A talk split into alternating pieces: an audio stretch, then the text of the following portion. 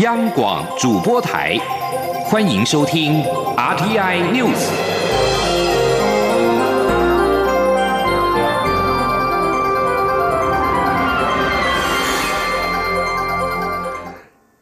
各位好，欢迎收听这节央广主播台提供给您的 RTI News，我是陈子华。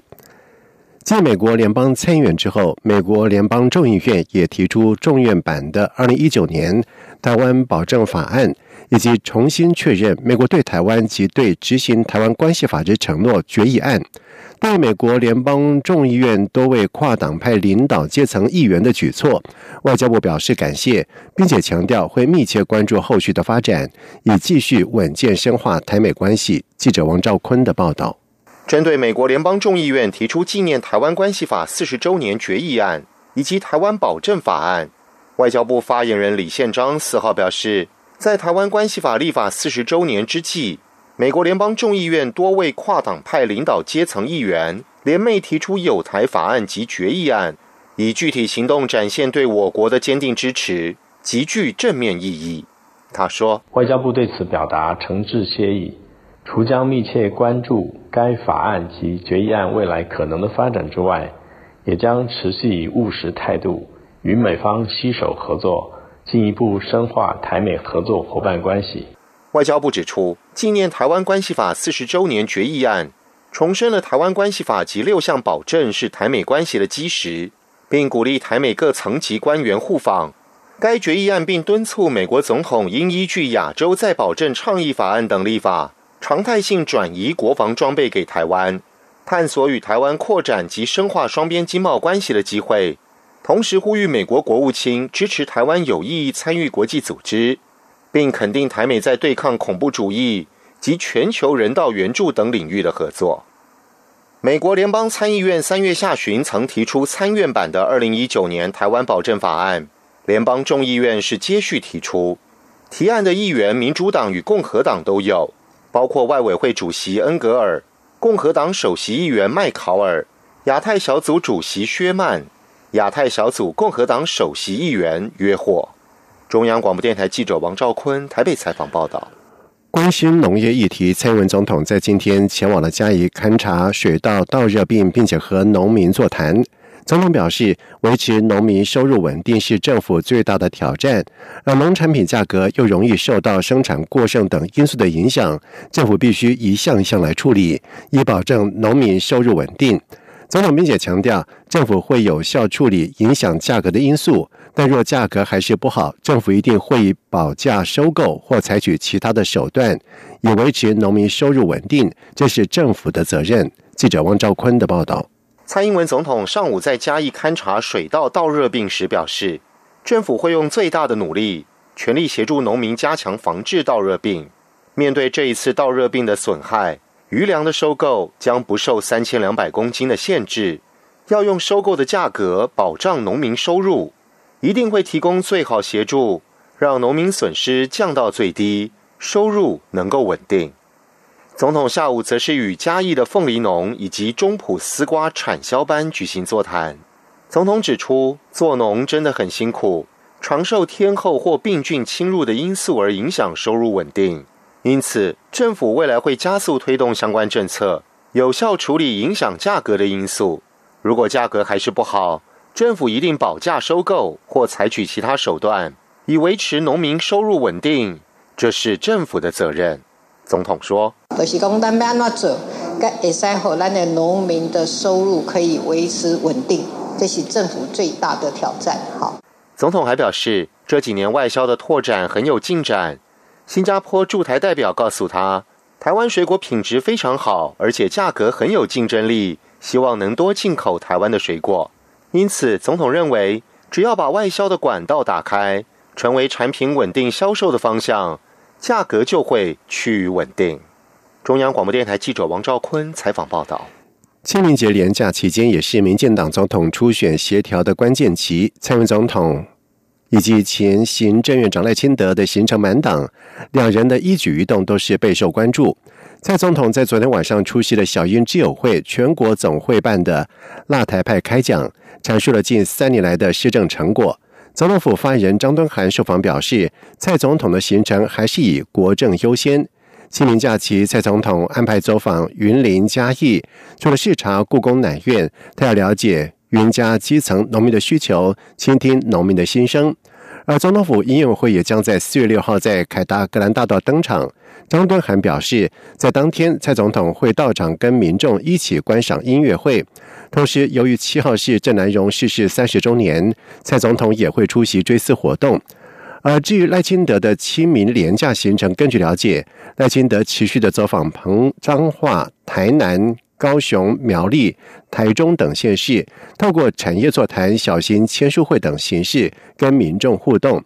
而赖清德竞选办公室发言人林胜哲受访表示，赖清德将开始准备总统初选的证监会，希望完整呈现想法给国人知道。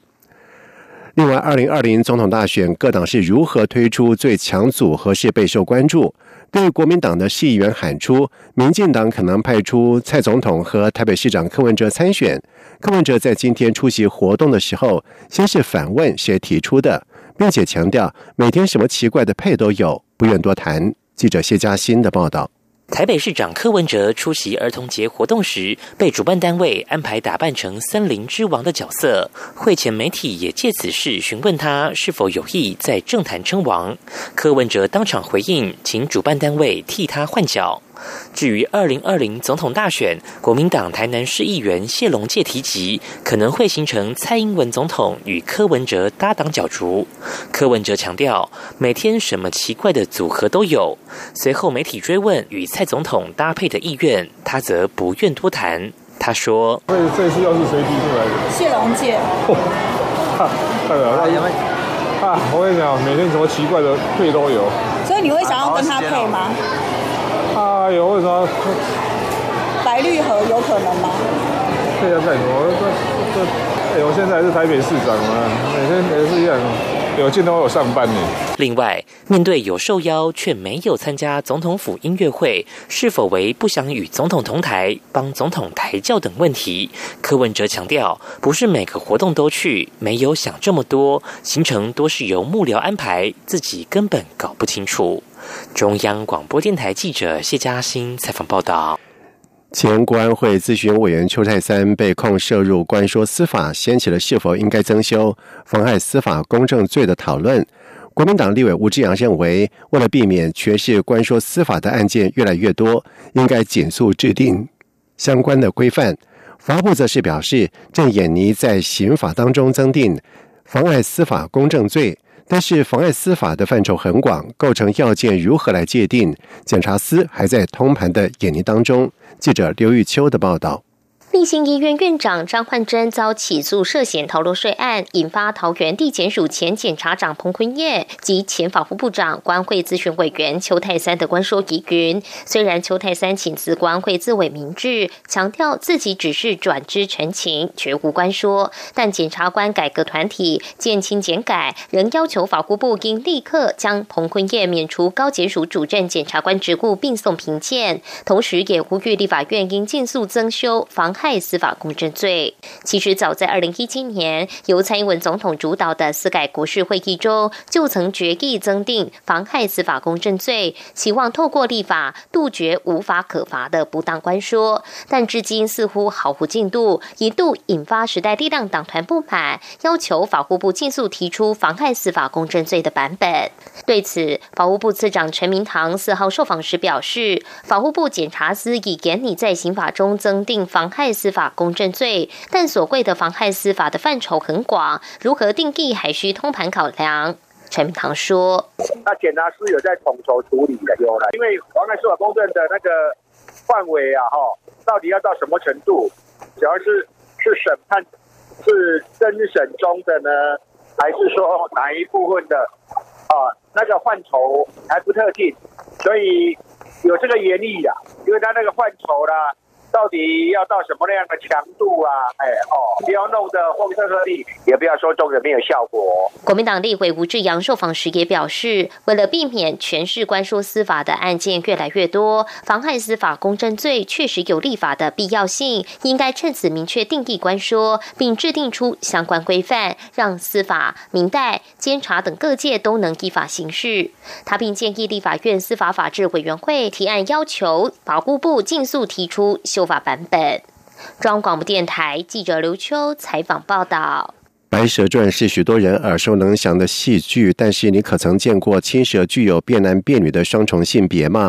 由国立传统艺术中心主办的台湾戏曲艺术节，在这个周末邀请暌违二十年再度来台的四川省川剧院，在台湾戏曲中心演出《白蛇传》以及川剧传统经典折戏专场，汇集了变脸。踢慧眼以及吊打等高难度技巧的川剧盛会。记者陈国维的报道。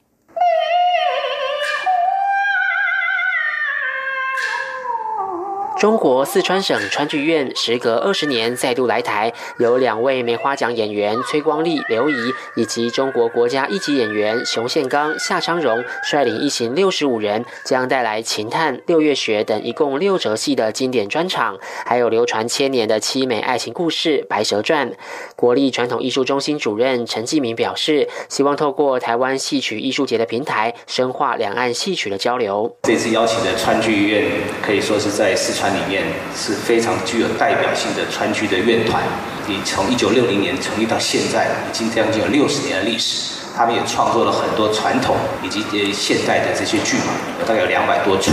四川省川剧院院长陈纯指出，在川剧中，《白蛇传》的白蛇允文允武，青蛇或男或女的形象是一大特色。文白蛇将演绎白素贞的典雅，武白蛇则展现白素贞的英姿。青儿也以男女两个不同的形象轮流串演。我相信，通过我们精彩的演出啊，和细腻的唱腔，和优美的音乐，还有我们精彩纷呈的文戏和武戏，为一个台湾的戏迷朋友。带来一种全新的视听享受。四川省川剧院将于四月六号、七号两天下午在台湾戏曲中心演出。陈准表示，这次的戏目将涵盖各项高难度的动作，包含大家熟知的川剧变脸，以及踢慧眼、牵眼线、吊打、托举、站肩、挂颈、缠腰、滚缠杖以及转圈，要带领台湾观众一窥川剧的魔幻意境。中央广播电台记者陈国伟台北采访报道。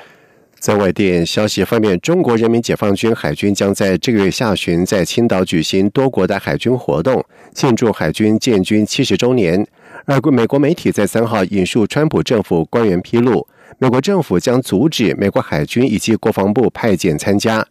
新闻网站《华盛顿自由灯塔》报道指出，解放军邀请美国派作战舰艇和高阶海军官员参加四月二十三号在青岛的海军成立七十周年多国的海军活动。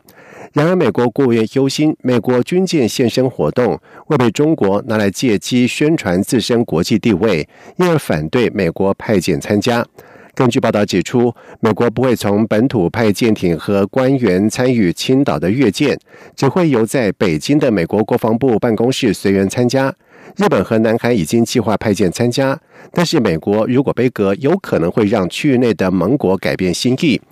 中国国防部新闻发言人吴谦在三月二十八号的记者会当中宣布，经中共中央军委批准，海军成立七十周年多国海军活动将在青岛举行，到时候将有高层的研讨会、国际舰队的检阅以及联合军演展示等多项的活动。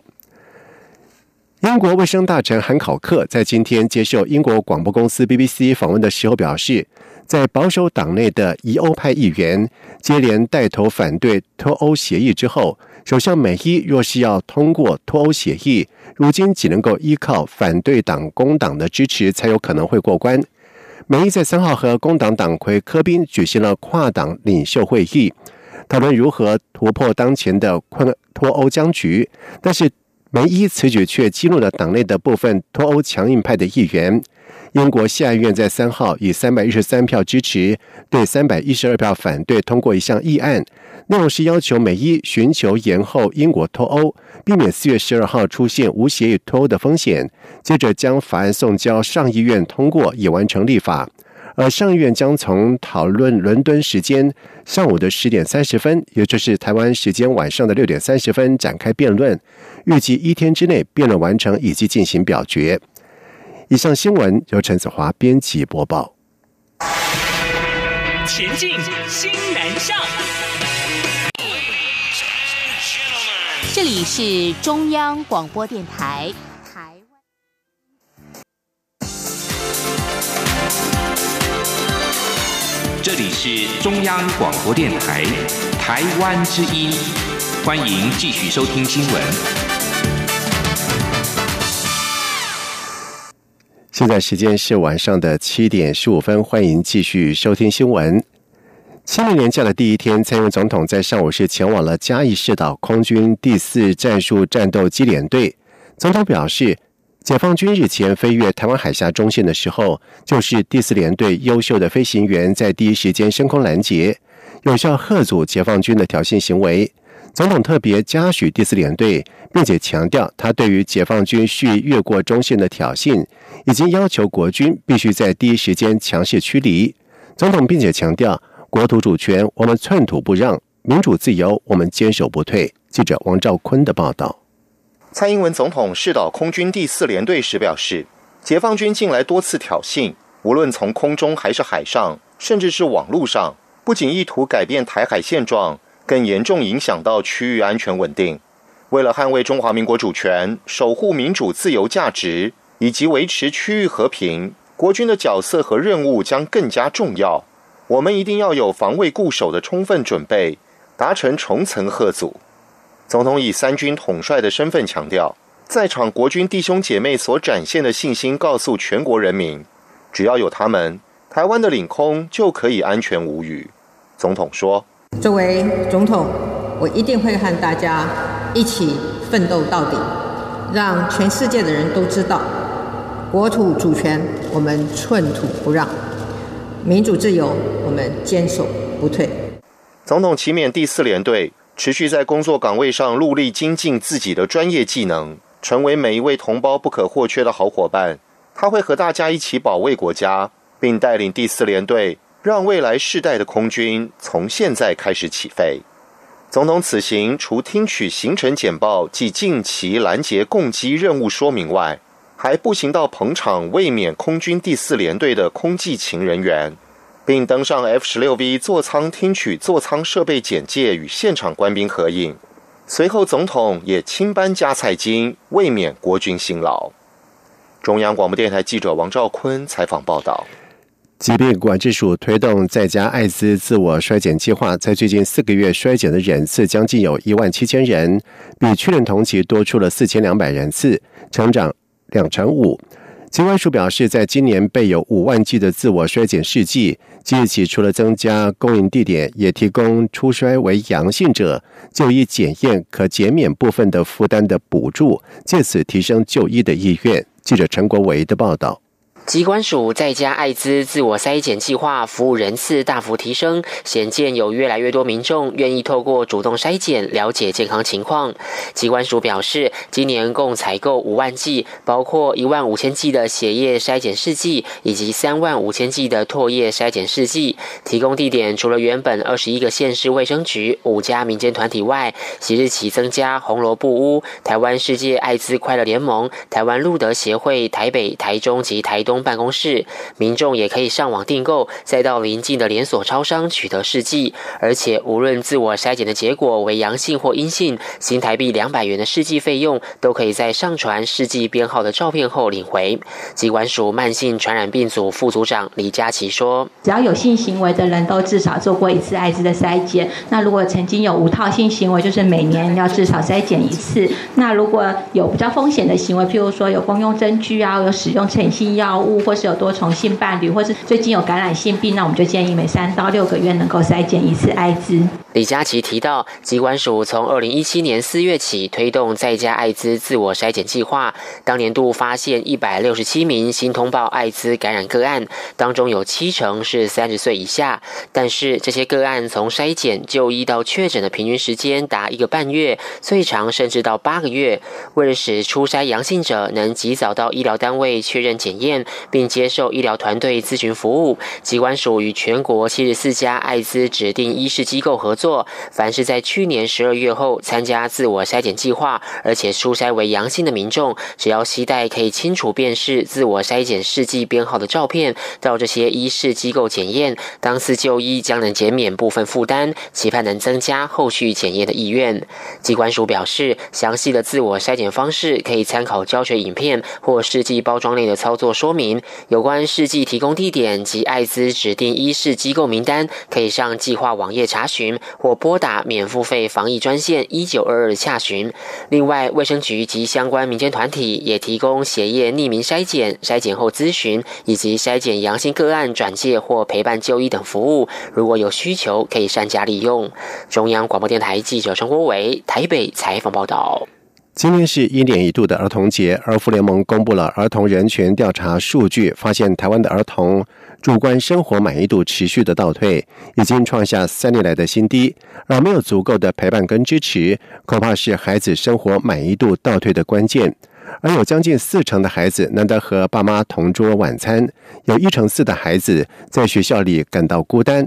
儿福联盟也建议家长要多拨出时间来陪伴、聆听孩子的生活分享，用陪伴来翻转孤单的儿童节。记者刘玉秋的报道。又到了一年一度的儿童节，为了让孩子有难忘的儿童节，儿福联盟连续九年在儿童节当天举办亲子园游会，为孩子打造一日儿童乐园。今年还特别邀请艺人陈建州与孩子一起同乐。儿福联盟也循往例，在儿童节当天公布儿童人权调查数据，发现台湾的孩子其实很孤单。台湾学童主观生活满意度持续倒退到七十五点八分。下三年来的新低点，而福联盟执行长白立芳表示，没有足够的陪伴与支持，恐怕是孩子们生活满意度倒退的关键。有近四成的孩子一周跟爸妈同桌晚餐的天数少于四天，家人倾听孩子烦恼的状况更是每况愈下，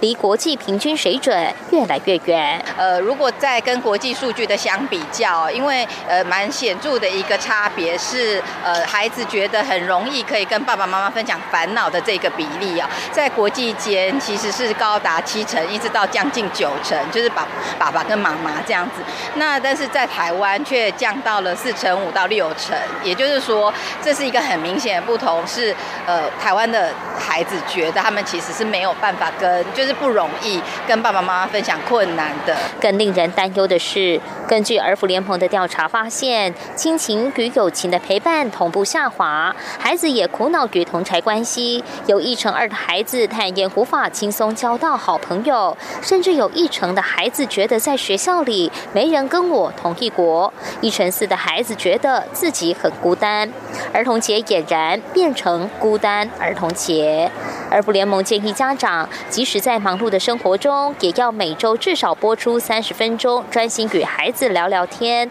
不要只关心功课，要有真正的互动与实质的沟通。及时帮助孩子，陪伴才是最好的儿童节礼物。呼吁家长要用陪伴翻转孤单的儿童节。中广电台记者刘秋采访报道。在外电消息方面，教廷国务卿帕洛林在三号出席了美国驻教廷大使馆的宗教自由座谈会的时候表示，范中签署协议的真正的目标是促进中国宗教自由，不是限缩宗教自由。各界应该更有耐心来看待。美国国际宗教自由无任所大使布朗贝克在近日多次点名中国破坏宗教自由。他表示，范中签署协议之后，中国还是继续破坏天主教徒，看不出任何的改变。帕洛林的说法是教廷对于近日美国之一范中协议首度做出的回应。美国驻教廷大使馆在三号举办“齐力捍卫全球宗教自由”座谈会。帕洛林在演讲当中强调，每个人都该享有宗教自由，这是上帝的恩赐，不是国家赋予的。国家的义务是保障宗教自由，不是定义宗教自由。而美国驻教廷大使金瑞气则是提到，中国在新疆破坏穆斯林的案例，有位母亲被迫和子女分离，遭到政府关押虐待。金瑞气强调，宗教迫害是国际问题，因此需要寻求国际化的解决方案。美国不会漠视这些宗教破坏暴信，为持续为受害的弱势者发声。印尼地方观光局在今天表示，当局可能会暂时关闭科莫多巨蜥的家乡。科莫多岛借此处理大众旅游产生的问题，并且杜绝不消人士走销巨蜥的企图。根据法新社的报道指出，科莫多岛的封岛计划还需要中央政府的核可，有可能从二零二零年开始展开。每年大约有数千名的观光客拜访科莫多岛周边区域，这是全世界唯一能够在自然栖地看到科莫多巨蜥的地方。科莫多岛上的巨蜥大约有两千三百只。这种全球体型最大的蜥蜴可以长大到大约三公尺长，成年蜥一般重量介于七十到九十公斤。而当地旅游局局长马里斯表示，雅加达政府原则上已经同意暂时关闭科莫多国家公园。另外，当局也可能加强限制旅客的人数，并且采行新的售票机制，要求旅客事先在网络上面登记，而不是现场买票。在去年，当地省长曾经建议要对看巨蜥的旅客收取五百美元的费用，比目前的入场费多出大约五十倍，因而引发了争议。马里斯在今天表示，为了防止有人走私这种濒临蜥，之后将会加强维安的工作。接下来进行今天的前进新南向。前进新南向。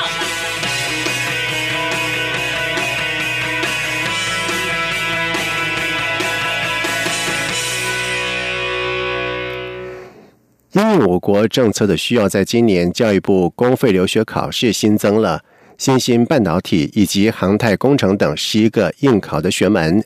因此比去年多出了十一个的录取名额，总计有一百三十名。而其中十名赴西南向国家公费生，在今年仍以选赴印度、印尼以及菲律宾等六国为主。记者陈国维的报道。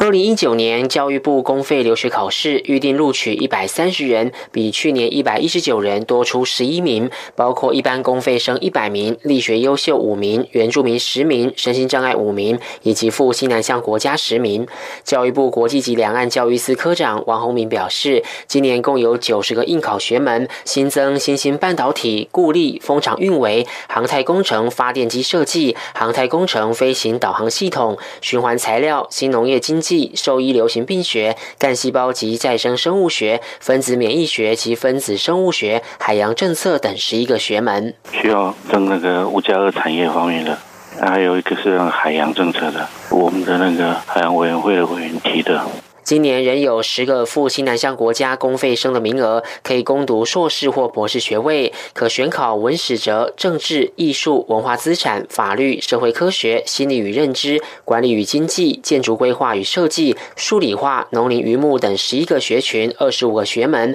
但限定选赴马来西亚、泰国、越南、印度、印尼、菲律宾等六个国家。主要也是加强双方的交流。然后培养能够比较熟练这六国的人才，主要也是有一些学门领域嘛，吼，依照这个去选送。今年公费留学考试预计六月底到七月中旬公告简章，七月二十六号开放线上报名，十月六号笔试，十一月三十号及十二月一号面试。考试学门、研究领域以及应考专业科目已经公告在教育部全球资讯网。中央广播电台记者陈国伟台北采访报道。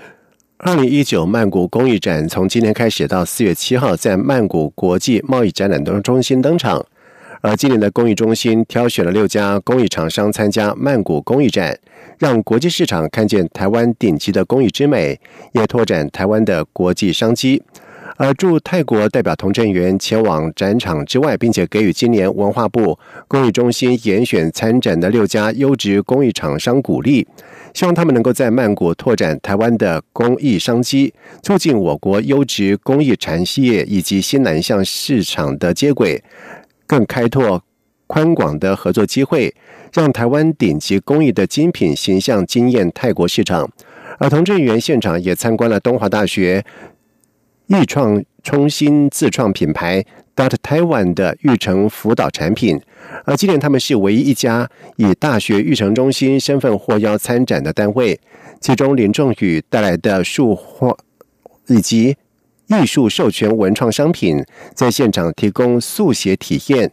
而公益中心行销组组长蔡体志则是表示，公益中心在去年和泰国国际艺术以及公益中心签订合作备忘录，以国际展会作为台台间工艺产品展出以及商业接单平台。以上新闻由陈子华编辑播报。这里是中央广播电台台湾。